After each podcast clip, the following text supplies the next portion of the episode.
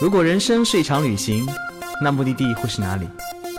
你可以选择带着疑问留在原地，也可以有多远浪多远。本节目由全宇宙最会玩的稻草人旅行推出，我们有超奇葩的年龄限制，只做年轻人的小团队旅行，坚持路线原创，百分之八十五以上的队员来自于朋友推荐。关注微信号“稻草人旅行”，和我们一起出发，爱上这个世界。大家好，欢迎大家收听《有多远浪多远》，我是道妹。啊，我们这一期的嘉宾呢，当然也是我们的老朋友，以前也有录过我们的节目。他呢，就是，呃，哎，这里的文稿写的是他比较正经的标签是稻草人领队 LP 作者和 Getty Image 签约摄影师。但是呢，我们更加喜欢称呼他为嗜酒如命的雨神。雨神跟大家打个招呼吧。Hello，呃，好久没有过来跟大家聊天了。当然，最近不嗜酒如命，发生点很严重的事情，觉也睡不着，然后饭也吃不下，所以就戒酒了。对，所以这两天看到他，我都有点不习惯，就不太习惯不喝酒的他。啊，其实就是牙疼了，没什么。好，那雨神今天来要跟我们聊一些什么话题呢？那雨神之前呢有。在我们节目里面聊过，比如说就是，呃，在中东旅行怎么找酒喝啊？去 K two 徒步的时候遇到宫崎骏的故事啊。那这一次呢，我们要聊的目的地呢是一个呃比较寒冷的地方，就是俄罗斯的贝加尔湖。那提到贝加尔湖呢，我知道大家肯定知道，嗯，它是世界上第一深的湖，对吧？然后这个是以前它会出现在我们的地理课本上。呃，第二个对贝加尔湖的印象呢，应该就是来自于。呃，那个文艺老男神李健的那首歌，讲到了贝加尔湖旁边啊，春风沉醉，绿草如茵。那实际上，雨神在贝加尔湖到底发生了一个什么样传奇的故事呢？那我们今天要聊的就是雨神今天啊，会跟我们聊的就是一项他在贝加尔湖从事的一个非常惊险刺激的运动，叫做。冰潜，你讲起来真的好冷啊！那先跟本来就很冷，我现在想想那个感觉都觉得哦，浑身发冷。嗯，那先跟大家科普一下什么叫冰潜。那深潜啊，什么海里潜啊，浮潜啊，相信大家都都听的很多，但是冰潜可能真的还很少人去尝试。那冰潜是在一种在零度以下的冰水下面进行的特殊的潜水类类型。那潜水员呢，一般在冰下的封闭空间，仅仅只有一个出水口的地方啊。很多潜水者尝试冰潜，就是为了探索那些只能在冰下面看到的独特海景。所以，我我还挺好奇的，就冰下面到底有什么？冰下面有冰啊，听上去像是废话是吧？对啊。其实去去贝加尔湖冰潜，最主要是因为之前在知乎上看到一个帖子，然后介绍贝加尔湖的冰潜，然后我看到它的照片，因为我们从冰面上看冰，当然是就非常非常平整、一望无际的。嗯。但是如果我们去过一些。特别特别严寒的地方的一些小伙伴们的话，你知道，其实你在冰面上看冰是有裂缝的嘛？嗯。那如果你看到一些，比如说南北极这种极地的照片，冰其实并不是一层，它水底下有非常非常厚的，可能几米甚至十几米的冰层。那贝加尔湖因为是全世界最大的淡水湖嘛，而且在西伯利亚那么那么冷的地方，所以说在那边冰潜的话，你就可以看到几米甚至于。十几米吧，那个种冰巨大，像冰山一样的，是挂在你头顶上的。然后最漂亮的是说那些个阳光照射过冰的裂缝之后，在水底的那种光影的效果，非常非常的梦幻，让你觉得你真的不像是在地球上能够看到的风景，你可能是一条鱼，一条在水底下的 没有喝酒的鱼，对，没有喝酒的鱼，所以在不能喝酒，所以在冰下面看到的就是。冰的另外一个世界是吗？可以这么理解吗？冰的另外一个世界可以这么理解吧。还有一个就是说，可能呃，有些小伙伴去东南亚之类的地方去潜过水，呃，会有感觉是说水下很漂亮。但是冰潜完全不同的是，因为冰面它把外界的所有的声音都给隔绝掉了。哦。所以说你跳进水下的那一瞬间，突然就会变得非常非常的安静，你一下子就觉得你进了一个另外一样的世界。而有的地方，如果冰面比较薄，可能只有几十公分的话，那，呃，你可以从冰面上看到上面的世界。你有时候会觉得，哦，我是不是在一个镜子里面的世界看人类的世界？这样子非常非常的有意思吧？就那种体验真的是很难用语言来描述，只有你真的实打实去体验过，你才能知道如此梦幻的感觉。嗯，那我知道冰潜可能在国内还很少人去呃设计哈，我我觉得应该去贝加尔湖冰潜的中国人应该也不多吧。呃，之前为什么要去贝加尔湖？是因为知乎上那个帖子号称说全中国去过的人不足十个。那作为一个装逼爱好者，那我就一定要去尝试呀。其实，呃，还是蛮多的，但是十个肯定不止了。但是可能一百个可能真没有。嗯，就还是比较小的。然后在那边去的大多数都是老外。然后我在那边去的碰到的华人的话，是在美国那边碰到两个华人，他们是从美国那边过来，因为在国外冰潜可能相对来说普及率更高一点。嗯，然后他们特地跑到贝加尔湖，剩下的都是呃老外，德国人啊、俄罗斯人啊之类的这样子。那呃，冰潜跟普通的潜水它到底有什么不一样？比如说它对什么器材或者是对水源有什么不一样的要求，或者是对潜水者？这个就非常非常的不一样了。就我们知道，如果你是在东南亚那种地方潜水的话，首先它的水温很高嘛，大概二十多度。如果低于二十度的水温，你就会觉得非常非常冷，你就会着凉，你可能会感冒，然后你的体力消耗也就很快。那呃，冰潜首先它穿的衣服是不一样的，我们称之为干衣。那东南亚那种叫湿衣，就是说它的水是可以进入到衣服里面的，而干衣是一种全密封的衣服，然后水是没办法进入到你的衣服里面的。你的干衣里面是穿你正常的运动服或者是抓绒啊这种衣服，然后就是潜水服里面其实还要穿很多很多衣服去保温的，因为水温很低。如果你一旦呃那个干衣进水的话，你就非常容易失温，因为失温的话就会非常非常危险。如果在那种环境下，如果你就泡个可能几分钟的话，就就可能就拜拜了。我们看过那个，大家应该都看过《铁达尼号》吧？嗯嗯。就铁达尼号最后它不是撞冰山沉没嘛？那个是海里，那个水温可能还在十度左右，十度以下一点点可能。但是贝加尔湖的水的话，大概就零到四度，就冰水混合物的那种温度，它比呃海里更冷。然后一旦失温是非常非常可怕的一件事情。那也会有教练跟你一起下去吗？对对对，因为我是之前在网上找了，呃，贝加尔湖的潜店，然后因为干衣是要考专门的干衣潜水证，你正常的呃潜水的 open water 或者 A O W 的话是不能潜干衣的，你需要专门考干衣证。然后呢，我问了俄罗斯的潜店，然后也问了。一些玩潜水的朋友们，他们建议是说，离中国最近的你可以考干衣的地方呢，是在济州岛。济州岛有学干音的，然后俄罗斯的潜店很有意思，他说你在别的地方学的干音证我们不承认，你必须到我们这里来学，因为气温的关系。后来我想想，济州岛的气温和贝加尔湖的气温确实是差距好像有点大。后来我就在那边去学了干衣，就是早上先一早到他们的潜水店里面去。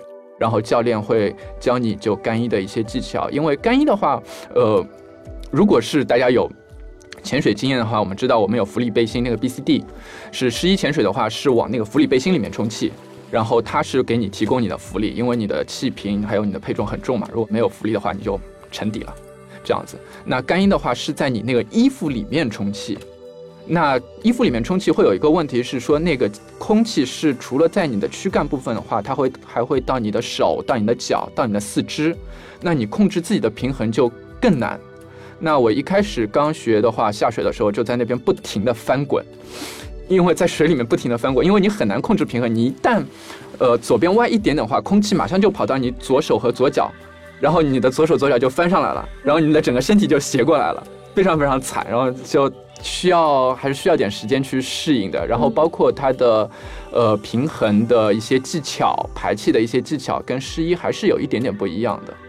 然后我们学完了技巧之后，就是下下贝加尔湖去学。然后一开始，因为你刚学的时候，还是要找一片开放的水域。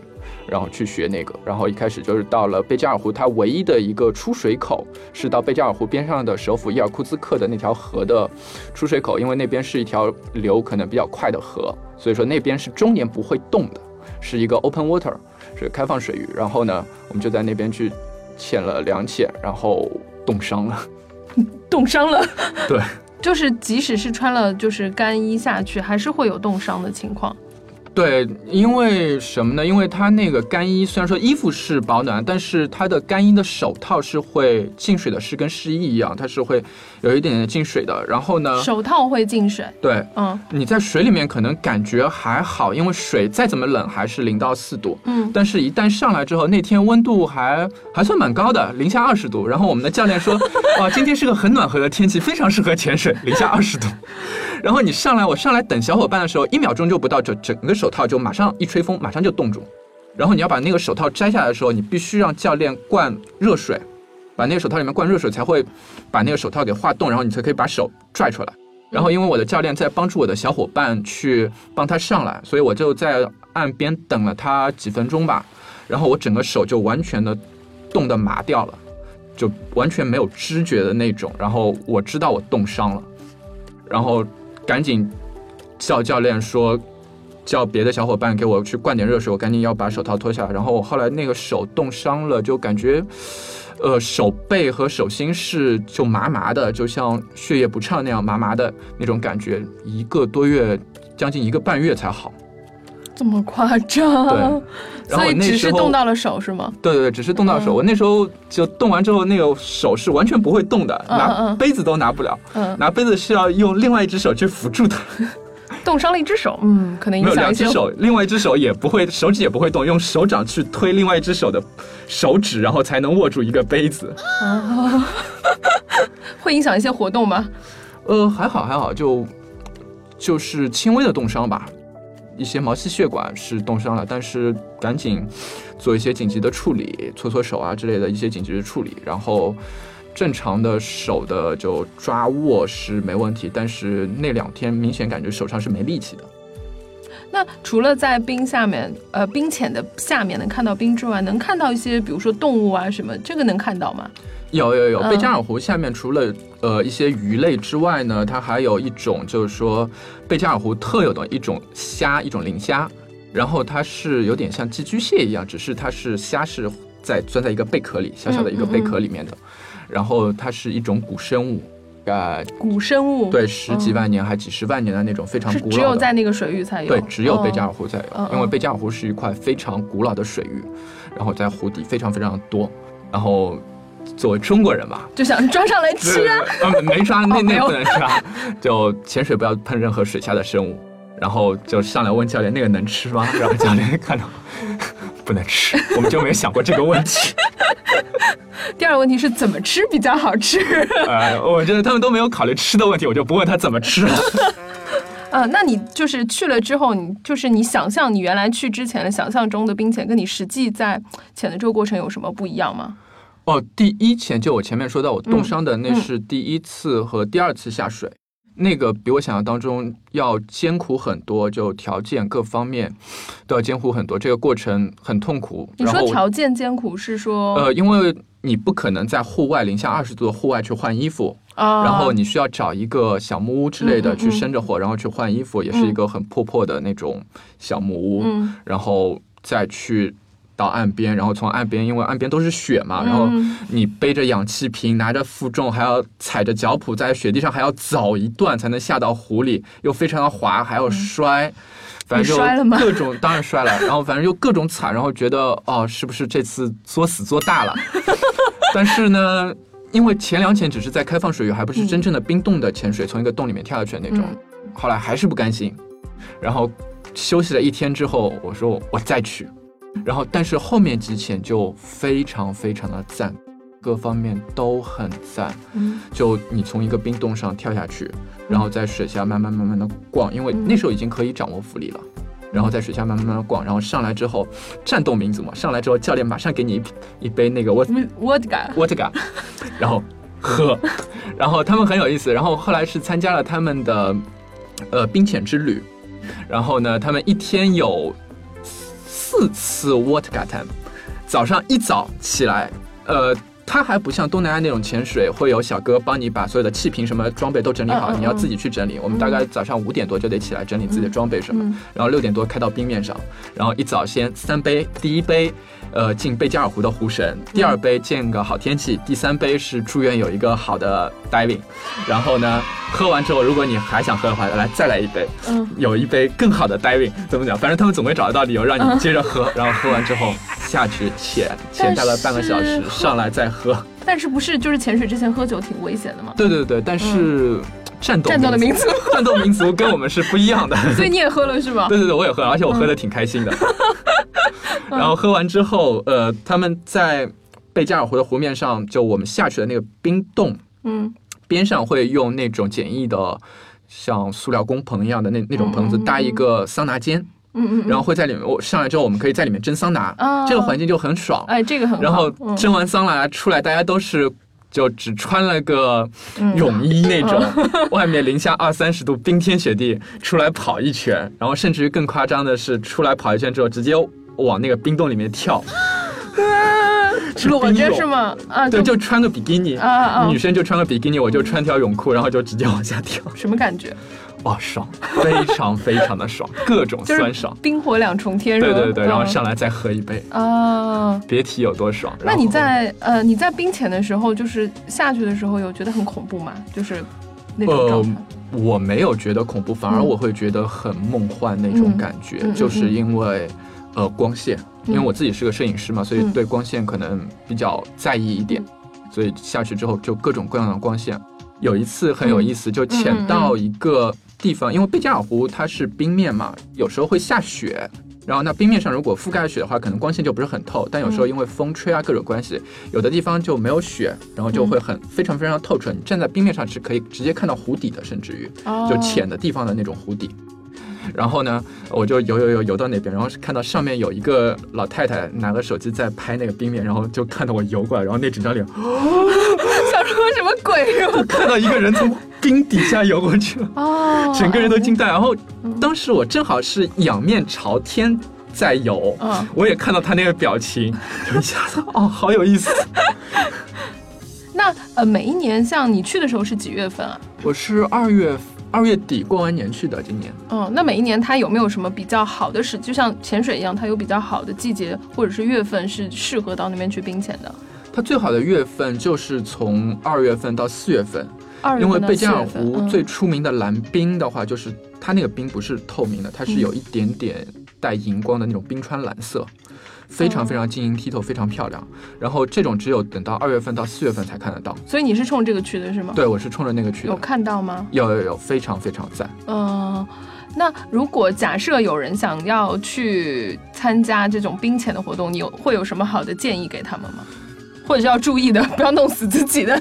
需要注意的，首先是我觉得你自己的潜水的经验，因为你至少要有一个 open water 吧，然后最好是有 AOW，嗯然后呃最好有足够的呃潜水的经验，多潜一点，可能十瓶以上的气，至少至少，然后再去尝试这个，嗯。然后你也要考虑一下，因为真的非常非常冷，我到现在说着这个我都觉得浑身发冷。然后你要考虑一下，你是不是喜欢那种极寒的体验？嗯。当然非常梦幻，但是你需要付出的代价也是比较大的，就没有那么多人去，总归是有道理的嘛。我还好奇，就是在俄罗斯冰潜这个危险系数高吗？呃他呃，们的保障怎么样？就是做这个，我觉得。呃，还是取决于你的经验，因为战斗民族它的对于安全的管理其实真的是挺粗放的，呃，懂，就不像有的东南亚或者日本那种潜店，比较它的规范，非常规范嗯，专业性，就是说嗯他们还是比较粗放，然后你自己去，包括我们有碰到说我的干衣有一点点漏水，他们觉得嗯没问题啊，你只是漏一点水，然后有时候甚至于上来整个袖子都是湿的，在零下二十三十度，整个袖子都是湿的，非常非常冷，然后他们也觉得没问题啊，这很正常啊。好吧。所以就是特别适合那些不怕冷的人去，是吗？对，适合不怕冷的。然后你如果想要非常非常 nice 的服务的话，我觉得你就不要指望战斗民族了。但是嗯战斗民族那种豪放的那种感觉就非常赞，他们会玩的很嗨，然后在冰面上，甚至于我们后来在冰面上裸奔。好像又听到一些奇怪。上次你来的时候又提过裸这件事情，是吧？我后后来我们还在贝加尔湖的冰面上裸奔。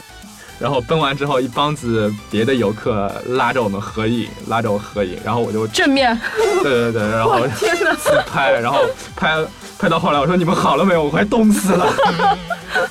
哎，那边还有游客，就是也会看到你们冰潜的人，是吗？对对对，会有很多游客，尤其是这两年贝加尔湖比较出名啊，冬天去贝加尔湖的中国游客还是蛮多的，他们会很好奇，说哦你们在干嘛？哦，你们干嘛不穿衣服？呃，他们有时候看我们就很奇怪，就穿着干衣，拎着气瓶从水里爬出来，然后看着我们在那边弄装备啊什么的，然后因为我那时候一起去冰潜的还有一个德国的摄制组，他们是专门拍那些呃潜水装备的广告片的。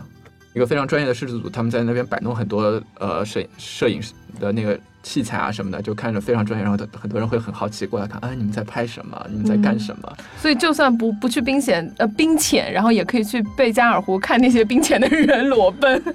呃，就算你不去贝加尔湖看冰潜，贝加尔湖也是个非常非常值得推荐的冬天的目的地。是的，对，因为很便宜，性价比非常非常高。因为很便宜是什么鬼？体验也非常好。嗯，冬天的时候也很便宜吗？对，因为冬天其实是贝加尔湖传统的淡季。嗯嗯。贝加尔湖旺季其实是秋天，就叶子黄了那时候是非常漂亮。嗯。但是这两年冬天贝加尔湖开始慢慢慢慢火起来了，然后你可以滑雪。你可以在冰面上去徒步，贝加尔湖有非常著名的冰面的徒步挑战赛，包括冰面的马拉松。冰面马拉松，对，那个也很酷。嗯，然后有很多呃老外们就去环贝加尔湖，就拖着一个雪橇一样的装备，然后在湖面上搭帐篷，然后去挑战极地的那种生存的那种体验。有些人如果。有非常极限的想去挑战南北极的徒步的话，他们会先去贝加尔湖去徒步操练一下，对，操练一下，然后反正非常非常的爽。那个冬天 雪巨厚，环境空气都非常非常的好，然后吃的也不错。哎，我这次去贝加尔湖，因为我之前去过俄罗斯，然后我觉得啊，战斗民族吃的东西好糙啊，就只有色拉一样各种各样的草，然后没什么好吃的。哎，没想到贝加尔湖可能因为离蒙古啊，什么就比较近，它有很多蒙古的饮食啊之类的，烤鱼啊之类的那些东西，吃的东西还都不错，比较适合中国胃。住的环境那种湖边的小木屋，烧着柴火，小木屋非常赞，晚上看看星星啊什么的都很赞。呃，不知道我今天听雨神聊了这么多哈，然后也不知道他下次来的时候又挑战了一件什么样很酷的事情，但是。大家可以听到，就是他真的是一个很酷很酷的旅行者，然后挑战了很多很多在我们看来，呃，有一点刺激，然后有一点危险的事情。呃，其实他的折，他有一句名言叫什么？不折腾，不折腾，不不成活，是你的名言是吗？不是我名言啊，我名言是没酒喝得死。嗯，然后他的折腾的哲学一直诠释说，人生总是有很多的可能性，我们也许就是没有办法像他一样哈，去到。贝加尔湖，然后冰潜，但是我们可以去贝加尔湖啊，对不对？然后我们也许没有办法像他一样去呃伊朗找酒喝，但是我们可以去伊朗啊，对不对？呃，所以我觉得只要在自己能力范围内，可以去尝试你各种想要做的事情，我们都是非常非常的呃鼓励大家去不断的尝试自己的人生。呃，今天呢，我们听完雨神的故事之后，很期待他下一次又会给我们带来什么样子精彩的故事啊！下次应该就能喝酒了吧？呃，下次可以了，应该这两天也牙。好了就可以喝酒了，对然后下次可能跟大家说点不一样，因为过两天要去。你每次来都不一样，好不好？对，你要去日本干嘛？就爬山，爬那座你们大多数人只能看的富士山，我要去爬上去。哦，好，那可以等到那个雨神爬完富士山回来之后，我们再可以又聊一期了，对不对？好，呃，那今天我们的节目就暂时到这里了。那等到雨神下期回来，我相信一定有很多小伙伴在等他更加精彩的故事。那我们下期再见啦！谢谢大家，拜拜，拜拜。